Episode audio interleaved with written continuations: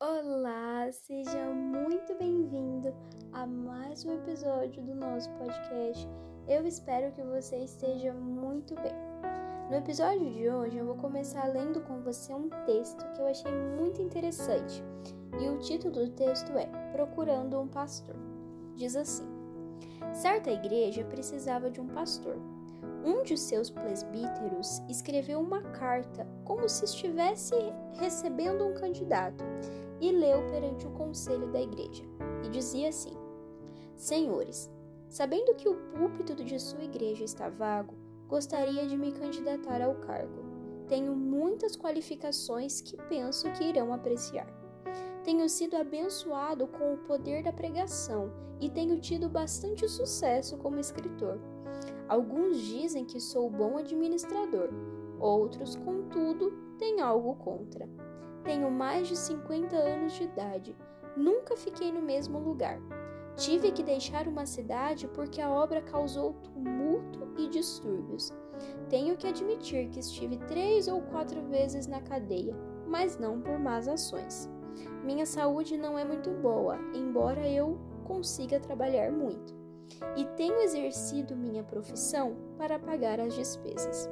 As igrejas em que tenho pregado são pequenas, apesar de localizadas em cidades grandes não tenho tido comunhão com os líderes religiosos das diversas cidades onde tenho pregado.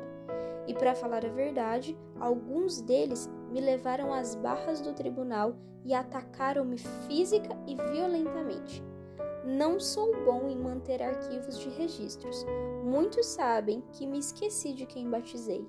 Todavia, se os senhores quiserem aceitar-me, esforçar-me-ei o máximo mesmo que seja obrigado a trabalhar para custear o meu sustento. Depois de ler a carta diante do conselho, o presbítero perguntou aos oficiais se estariam interessados nesse candidato e replicaram que jamais serviria para aquela igreja. Não queriam um homem enfermo, contencioso, turbulento, ex-presidiário e ainda disseram que a sua apresentação era um insulto à igreja. E depois perguntaram qual o nome do candidato? E a resposta foi: Apóstolo Paulo. Amém? Nós vemos que este texto ele traz uma prenúncia interessante. Paulo não era perfeito. Paulo escreveu 13 cartas do Antigo do Novo Testamento que veio depois de Jesus. Paulo foi o homem que divagou por aí e levou o cristianismo como poucos fizeram depois dele. Paulo foi um apóstolo escolhido pelo próprio Deus, que antes era um matador de cristãos. E Paulo não era perfeito. Você vê que foi listado todas as os defeitos dele, que ele foi preso, que ele não era um homem rico, mas que às vezes trabalhava para pagar, para se sustentar. Paulo era um homem enfermo que vivia debaixo de condições inapropriadas às vezes para a própria saúde. Paulo era um homem que poderia era agredido várias vezes pelos fariseus, pelos mestres das leis, e mesmo assim era o apóstolo Paulo. E mesmo assim foi o homem que Deus escolheu para revelar tantas coisas que nós temos aprendido através da Bíblia com ele. E Paulo não era perfeito. Nós temos um versículo na Bíblia que foi ele que escreveu. Em 2 Coríntios, no capítulo 3, o versículo 4 diz assim: É por meio de Cristo que temos confiança em Deus. Não é que por nós mesmos sejamos capazes de pensar alguma coisa como se partisse de nós, pelo contrário, a nossa capacidade vem de Deus.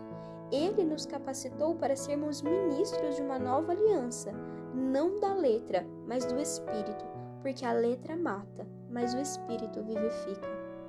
Não espere perfeição do seu pastor, do seu líder, da pessoa que está diante de você com cobertura espiritual. E se você ainda não tem, Não espere perfeição quando você tiver e quando você procurar por uma cobertura espiritual. Pessoas não são perfeitas, mas o espírito que habita nelas e que as vivifica faz com que elas tenham um entendimento para estar sobre a sua cobertura espiritual.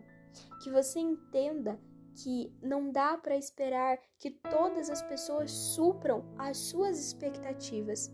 Mas se a sua confiança estiver em Deus e se você estiver plena, plena certeza de que está debaixo da cobertura de alguém realmente escolhido por Deus, então saiba que Deus capacitou aquela pessoa e que aquela pessoa tem sido ministro do Espírito e não só da letra, como os fariseus eram que neste dia você possa refletir sobre isso. Não espere perfeição. Tenha consciência de que pessoas erram e pessoas acertam, e o Espírito está sobre os nossos líderes. Amém? Que Deus te abençoe e até o nosso próximo episódio.